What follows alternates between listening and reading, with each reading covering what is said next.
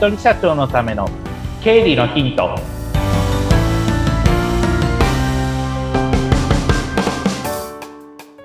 皆さんこんにちは。理財実践塾株式会社の池田孝之です。こんにちは。インタビュアーの水野紅子です。本日もよろしくお願いいたします。よろしくお願いします。前回あの確定申告のお話が出て、あもうそうだよね、そういう時期なんだもんねっていうのを改めて思いました。もうそういう時期です。うん、早いもんで。そうですね。はい。あの、ね、2024年明けたからあれやろうこれやろうって言ってちょっと浮かれていたところもあったんですけども、はい、この2か月半ですかねうん、3月の15日が締め切りですもんね。うん、そうですね。向けていろいろとみんなが頑張ってるんだって思いながら、あの頑張るためにも今日もよろしくお願いします。よろしくお願いいたします。はい。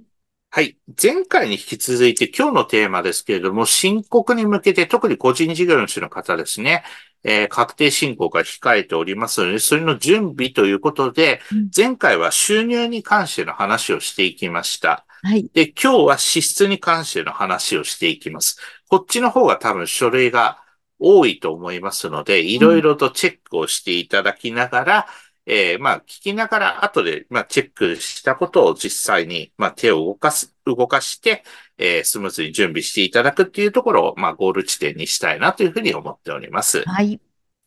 で、まず、えー、支出となりますと、まあ、一番代表選手は領収書。になるかと思うんですけれども、領収書の話はちょっと後にしまして、まずは、10月から年末にかけていろいろ手紙が来てるはずです。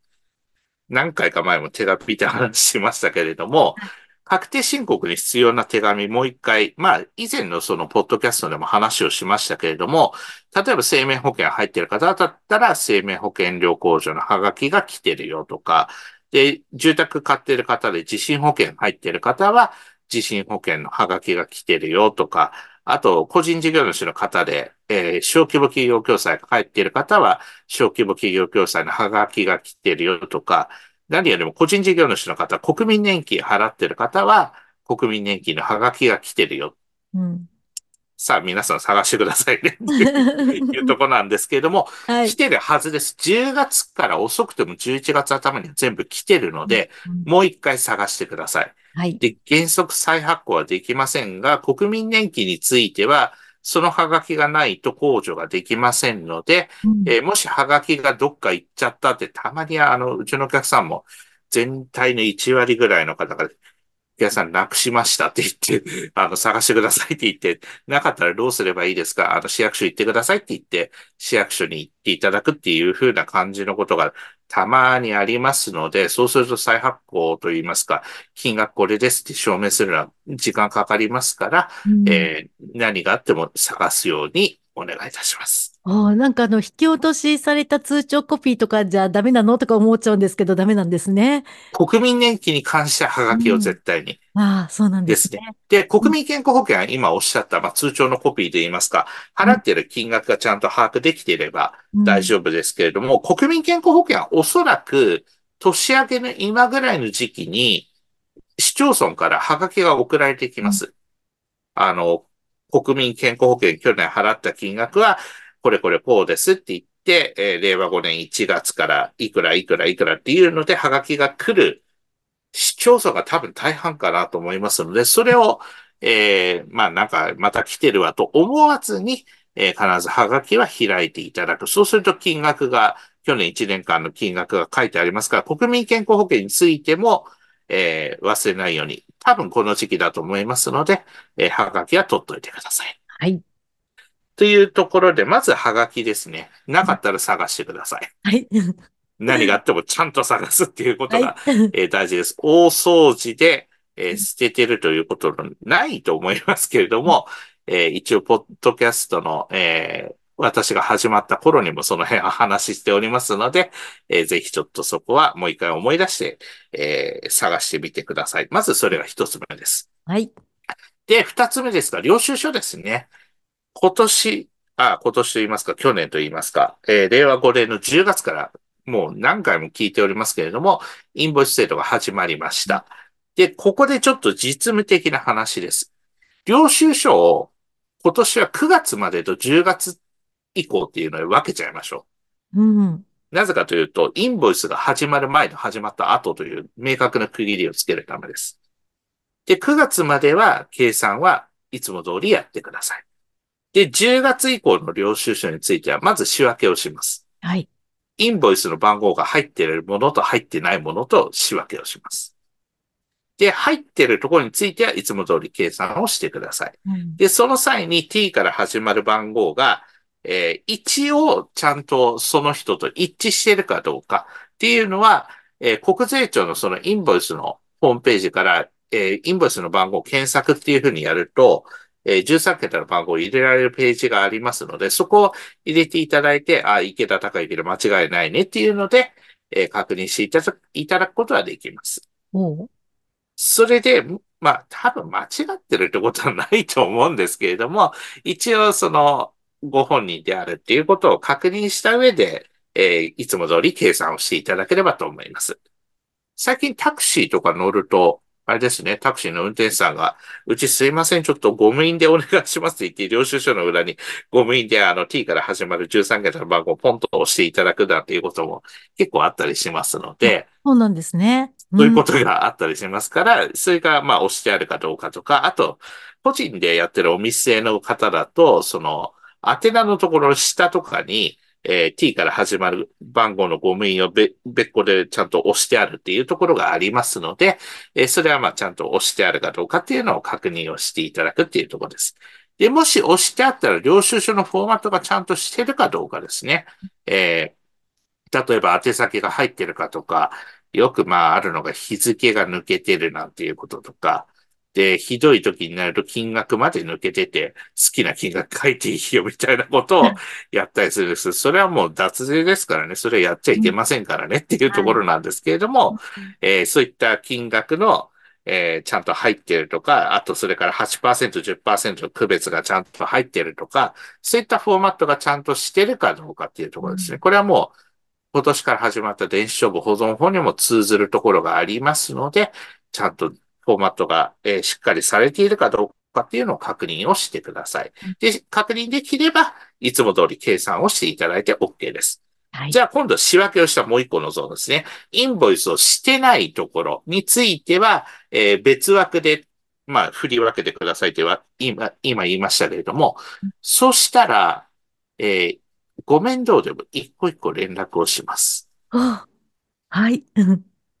なぜかというと、消費税、それで、もしインボイス入ってるか入ってないかで消費税の負担がこちらになるか、それともなければ、えー、従来通りの計算方法でいいのかっていうところになってきますので、はい、で、まあ人によってはインボイス、うちは登録してないって会社さんももちろんありますので、そういったところについては、えー、消費税は、まあ、あの、消費税の経費としては、まあ、その領収書は入れられませんので、そこはちゃんと、まあ、計算の仕方を注意するという意味で、だから、インボイスの番号入ってないところは分けてくださいって言ったのは、最大の理由はそれです。はい。それで、えー、入ってなかったら、まず、ご面倒でも連絡してください。うん。で、インボイスの番号ついてなかったんですけど、確認なんですが、インボイスって登録されてますかっていう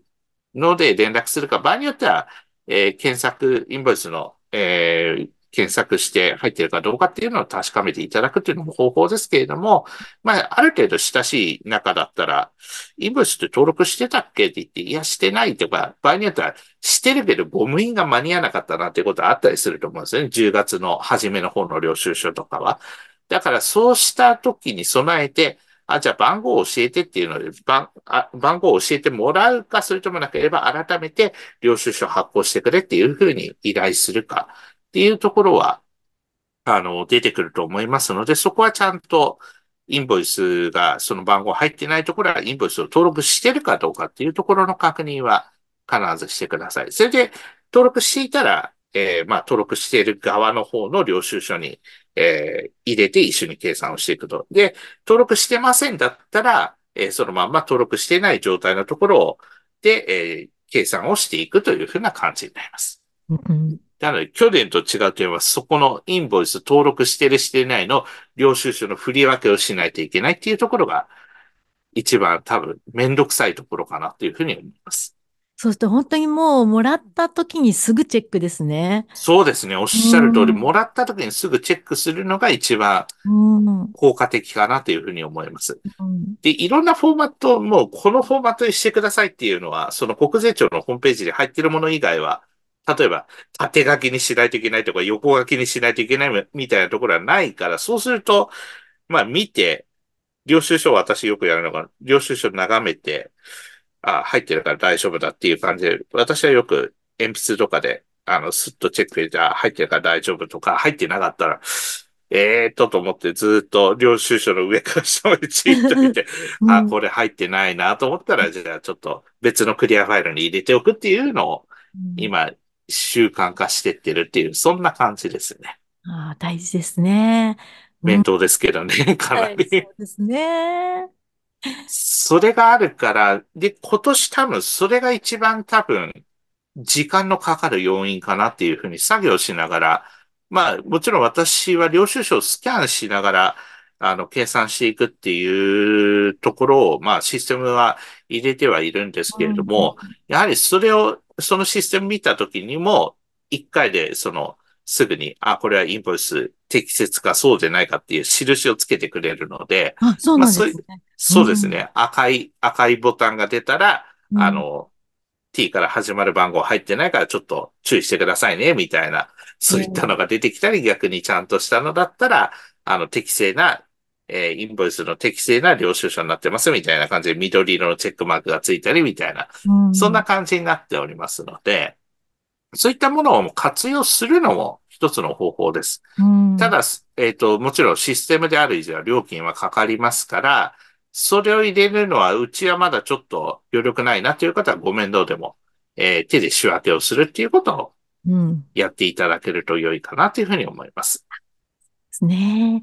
いや、本当にお話聞いてると、あの、いつもみたいにのんきに構えていたら大変な目に遭うなっていうのがすごく感じてはい。今年はその、もし、今申し上げたもう一手間が一番、はい。多分神経使うところだし、皆さん初めてのことだし、うん、まあ私も初めてのことだから、さて計算これでいいんだろうかっていう、その、仕分けをして、かつ計算して、その計算が本当にこれでいいんだろうかっていうところまで、最終的にはその、もちろん所得税、まあ個人事業主の方にすれば、所得税のその申告もするし、あとは消費税の申告もするから、そうすると消費税の申告を今までしてなかった人にとってみれば、もう一つ同じ申告の作業というのが加わりますので、しかも初めてのことなので、作業量がいつもの倍とか時間がいつもの倍じゃなくて、3倍、4倍ぐらいで考えないと終わらない可能性があるよっていうところになります。ですから、去年と同じようにのんびり構えてる方も、今から、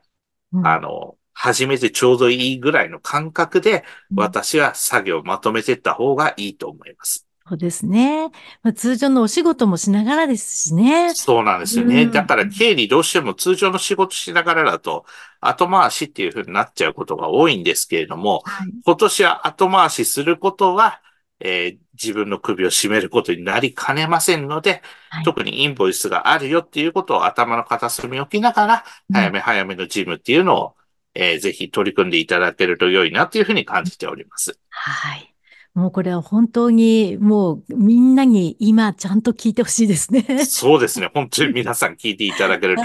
嬉しいですね。ですね。いや、頑張ります。もう、はい、ここのところそれしか言えてないですけどね。いや、もう、うん、私も頑張りますとしか言いようがないですけど、うん、でもまあ、初めてのことだから、いざという時には、あの、国税庁のその相談があるんだっていうこととか、あと、専門家の税理士の先生がいるんだっていうところを、ちょっと頭に置きながら、でもな、うん、何を聞いたらいいかわからないが一番非効率的だから、ここのこの部分がわからないっていうのを炙り炙り出すための作業でもあるというふうに思っていただけると、うんはい、あのより短い時間で問題解決ができるっていうことにもつながりますので、それのための準備って思っていただければ嬉しいです。はい。そして、あの、なんか、あの、これ聞きたいな、なんていうことがあったら、池田さんの LINE 公式に質問することも大丈夫ですか？そうですね。LINE 公式に質問を送っていただいたり、あとは、ポッドキャストでこういうテーマ聞いてみたいなっていうこともありましたら、遠慮なく、